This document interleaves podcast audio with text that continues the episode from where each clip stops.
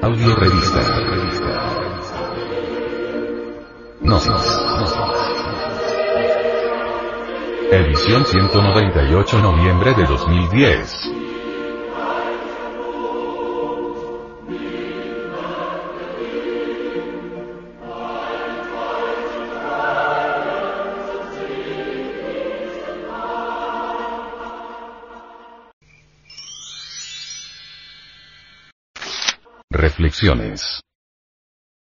El agua, elemento sagrado en Indoamérica.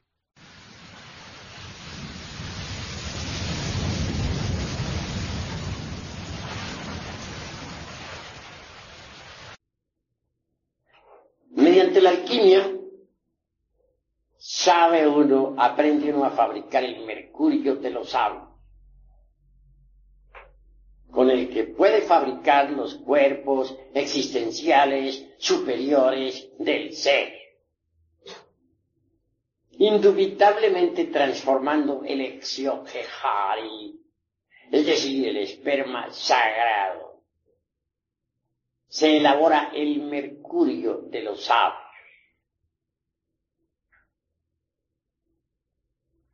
Indubitablemente, tal tal materia venerable. Tiene que pasar por algunos procesos de purificación antes de ser útil.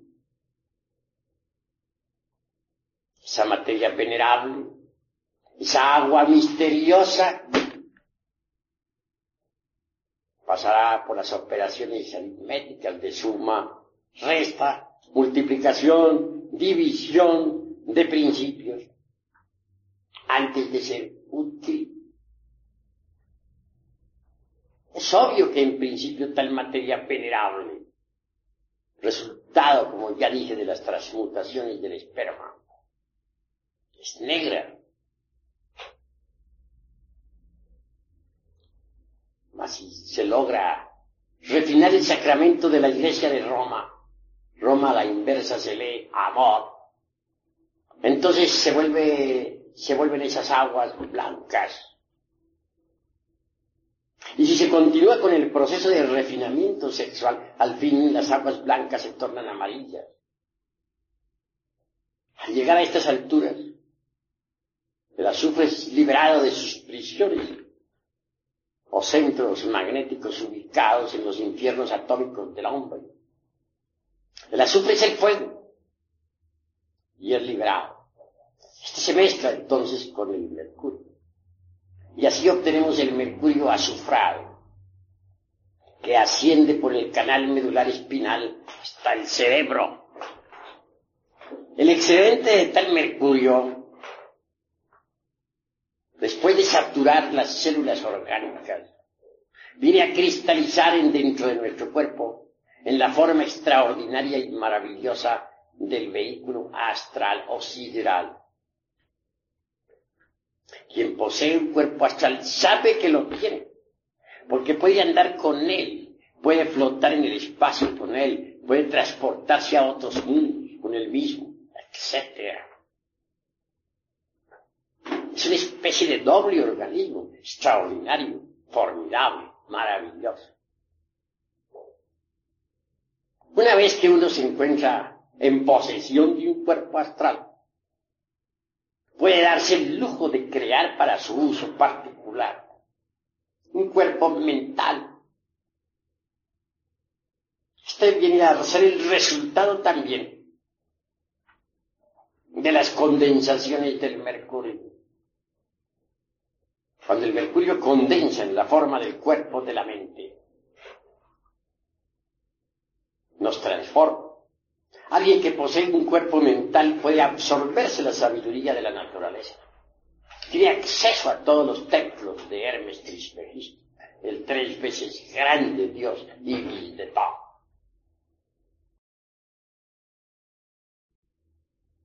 Cuando uno ya ha logrado tal éxito, está preparado para fabricar el cuerpo de la voluntad consciente. Este también viene a cristalizar con las condensaciones del mercurio de los aires. Así que alguien que tenga los cuerpos físico, astral, mental y causal. De hecho, puede recibir los principios étnicos, búdicos o anímicos que lo convierten en hombre real. Esto quiere decir que antes de ese instante no se es hombre. Antes de ese momento uno no es más que un animal intelectual. Un profesor de medicina en el Distrito Federal decía que estos seres humanos, que se llaman, no son más que mamíferos racionales.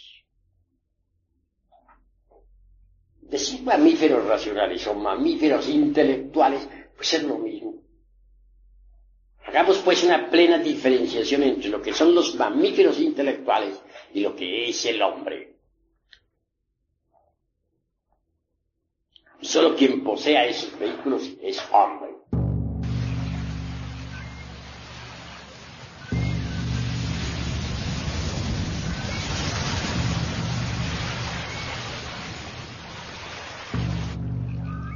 A lo largo del desarrollo de la civilización indoamericana, el agua fue objeto de profunda veneración. Estuvo asociada con un desempeño mítico, envuelto dentro de un ovillo de rituales y cosmología. Muestra de ello existen muchas, entre las que encontramos que eran las lagunas sus principales santuarios, pues consideraban que éstas eran residencias de alguna sublime divinidad, como en la laguna de Siecha que adoraban a la diosa Sia, Chia, la luna. Los muiscas, por ejemplo, explican el origen del género humano y la humanidad terrícola en general, a través del mito de las aguas como en el caso de la leyenda de Bachueo Furachogua, que significa mujer buena, que sacó consigo de la mano a un niño de entre las mismas aguas, de edad de tres años, y bajando juntos de la sierra al llano donde ahora está el pueblo de Iguaque, hicieron una casa donde vivieron hasta que el muchacho tuvo edad para casarse con ella porque luego que la tuvo se casó, y el casamiento fue tan importante y la mujer tan prolífica y fecunda que de cada parto paría cuatro o seis hijos, con lo que vino a llenar toda la tierra de gente, porque andaban ambos por muchas partes, dejando hijos en todas, hasta que después de muchos años, estando la tierra llena de hombres, y todos ya muy viejos, se volvieron al mismo pueblo, y llamando a mucha gente que los acompañara a la laguna de donde salieron, junto a la cual les hizo Bachue una plática exhortando a todos a la paz y conservación entre sí, la guarda de los preceptos y leyes que les había dado que no eran pocos, en especial en orden al culto a los dioses, y concluido se despidió de ellos con singulares clamores y llantos de ambas partes, convirtiéndose ella y su marido en dos grandes serpientes, se metieron por las aguas de la laguna, y nunca más aparecieron por entonces, si bien Bachoe se apareció muchas veces en otras partes, por haber determinado desde allí los indígenas contarle entre sus dioses en gratificación de los beneficios que les había hecho. En la antropología gnóstica es donde puede verse mejor el verdadero significado del agua, que representa para Indoamérica la materia elemental, materia, lat, materia igual raíz, materia igual madre. Pues, la Bachue madre de esta leyenda, no es más que la personificación de la sustancia primitiva, el Enseninis, que utilizó el principio creador, para dar origen a la humanidad y a todo lo que existe. El agua es la esencia misma de las cosas. Y, en efecto, nos enseña la letanía que la Virgen es el vaso que contiene el espíritu de las cosas. Vaso espirituale. El Génesis hebraico nos dice que la tierra estaba desordenada y vacía, y las tinieblas estaban sobre las del abismo, y el Espíritu de Dios se movía sobre las de las aguas.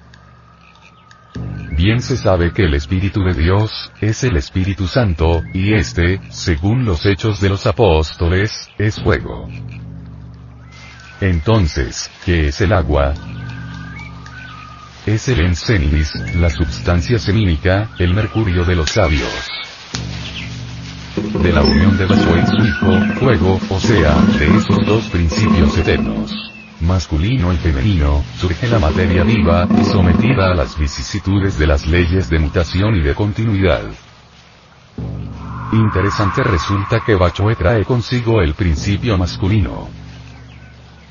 Por eso en Gnosis se sabe que en el ens se encuentra el ens virtutis del fuego.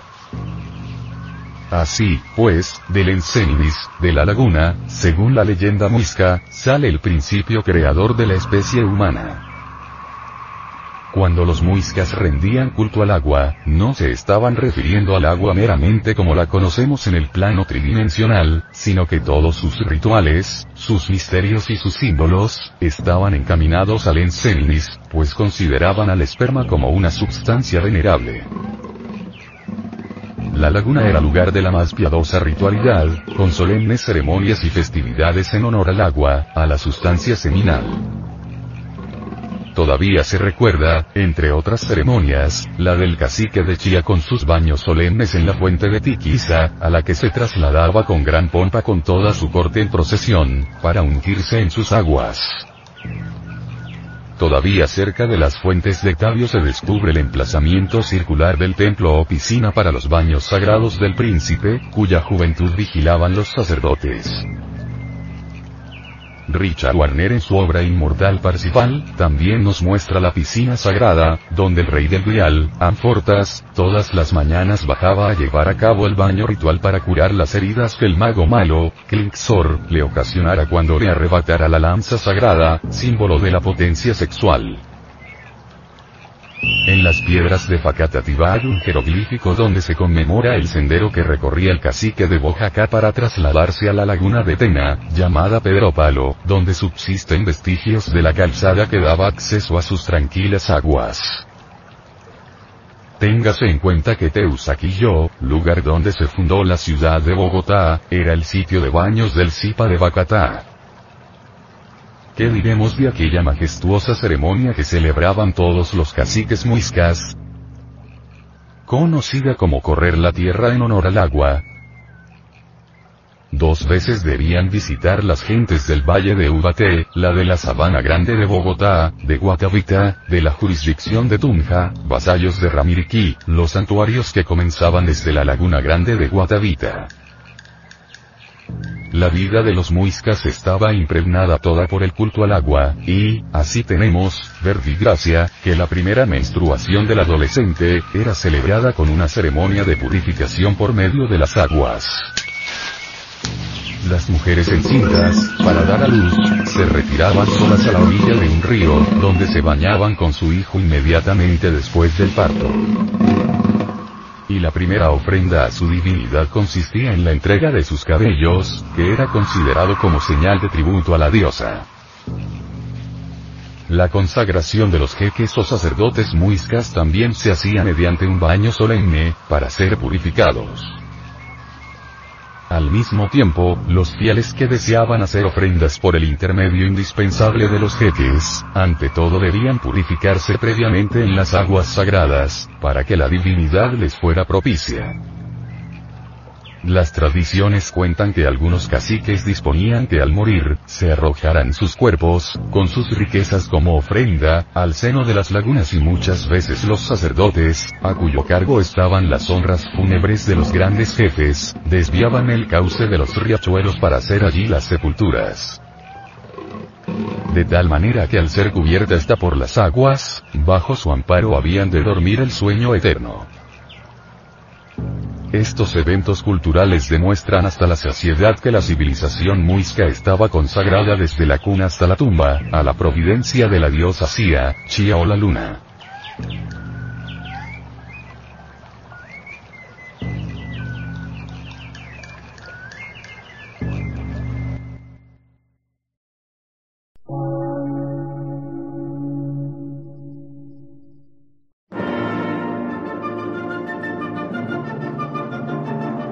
Emisora, gnóstica, transmundial. Por una nueva civilización y una nueva cultura, sobre la faz de la Tierra.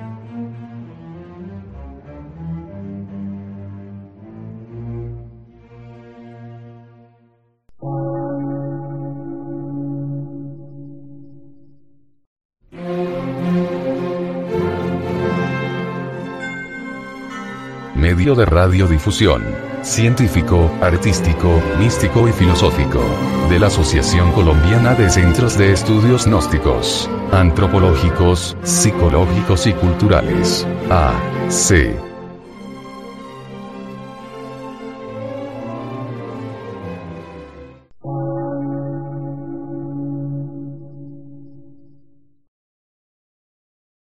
Lectura en movimiento. Difusión sin fronteras.